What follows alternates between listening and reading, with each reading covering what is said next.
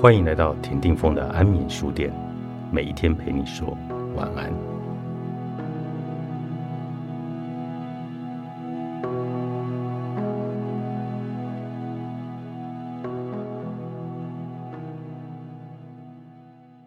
赞美让他人与自己被看见、被听见。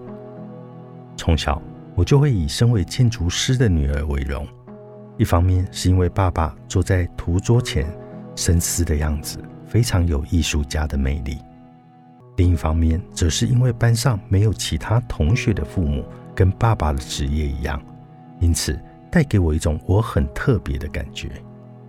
有一次，爸爸带了一张图纸回家，并请我涂色。那是他与团队正在设计的建案。年仅六七岁的我，把一栋雄伟的大楼涂成了浅绿色与粉红色相间的梦幻的房子。然后很得意的，还给了爸爸。爸爸看了眼睛一亮，说：“我手下的建筑师没有一位可以画出这样的美丽的配色。”同时露出了赞赏的表情。虽然后来爸爸的设计图仍然用了其他的色彩，但这个回忆却深深的印在我的心中。爸爸的回应其实只是描述了一个事实，却加深了我很特别的信念。也使我认定自己是很有艺术天分的。事隔多年，如今我以用艺术服务长者来作为职业，也训练一群专业助人者，运用艺术来协助长者统整自己的生命历程，设计美好的首领。在培训学生的过程中，常常会被问到：要如何欣赏长者的作品呢？要如何赞美到对方的心坎里呢？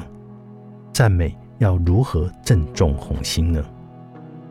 表达赞美的实际的演练中，也常有学员苦于词汇的有限，除了“你好棒”“好漂亮”“有进步哦”这种笼统的句子以外，不知还能如何的表达。心中缺乏赞美的词句，很多时候是因为过往的经历中没有太多被赞美的经验，在我们的心中。往往被鞭策的语句很多，被肯定的词句很少。当自己或身旁的人犯错、失败的时候，我们的脑海中马上出现上百句批评和责备的句子；而当我们面对成功的时候，却陌生于接受肯定和褒奖。然而，若能够闭上眼睛回想儿时一个被赞美的经验，几乎每一个人的嘴角。都能露出微笑，甚至眼角泛着泪光，因为那段记忆仿佛被加上了美丽的光晕。一景一物，一字一句，还有当时内心的雀跃和欣喜，是多么的清晰。现代心理学之父威廉·詹姆斯曾说：“人类内心最殷切的需求是渴望被肯定。”这份肯定不需要华丽的辞藻、夸张的表情，有时只需要细细的表达。我注视着你，以及我看见了你。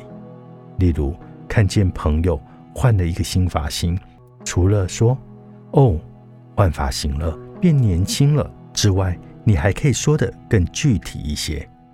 你把分边的刘海改成妹妹头，头顶的发量感觉增加好多哦。之前的长直发剪短了，烫卷了，这个卷度刚刚好，增加了很浪漫的感觉。当朋友听见你如此仔细的描述他的新发型，他会感觉到自己很重要。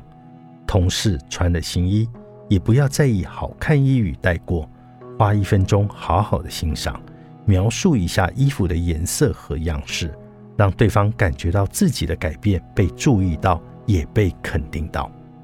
好的赞美存在于仔细观看的双眼，用心聆听的内心。从此刻开始，别再苦恼于字库不足而错过了赞美的时机。用真诚的字句传达所见所感，让对方被看见、被听见，就是最好的赞美。爱需要勇敢。作者：康思云，亲子天下出版。